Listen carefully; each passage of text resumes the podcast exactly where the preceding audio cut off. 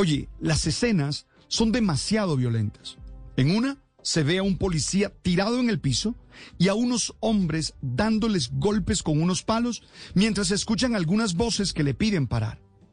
En otro video se ve como un grupo mm, golpea, arrastra, maltrata a una mujer policía mientras algunos tratan de protegerla. Ja, otros graban. Y en un tercer video, unas personas agreden a un gestor de paz que cae por los golpes que le dan.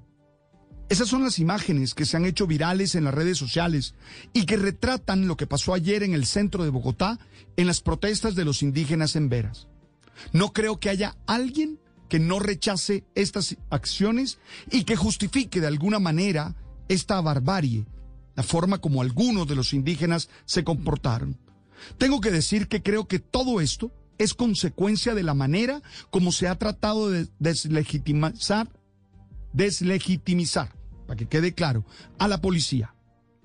He escuchado duros discursos contra la institución como tal por el comportamiento reprochable y en algunos casos delictivos de algunos de sus miembros.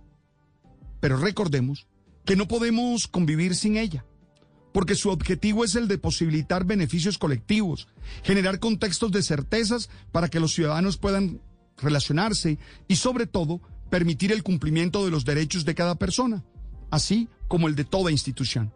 Oye, si se deslegitiman las instituciones y se acaba con ellas, solo queda el caos y la anarquía, en la que seguramente serán los más fuertes los que se impongan. Es hora de que como sociedad nos preguntemos hacia dónde queremos ir y por qué buscamos el caos que impide la realización de cada uno. O tenemos ya que tomar la decisión de construir una sociedad justa, equitativa e igualitaria. Lo primero es caer en la trampa que el fanatismo nos pone, según la cual todo protestante es un delincuente o todo policía es un enemigo. Eso no es cierto.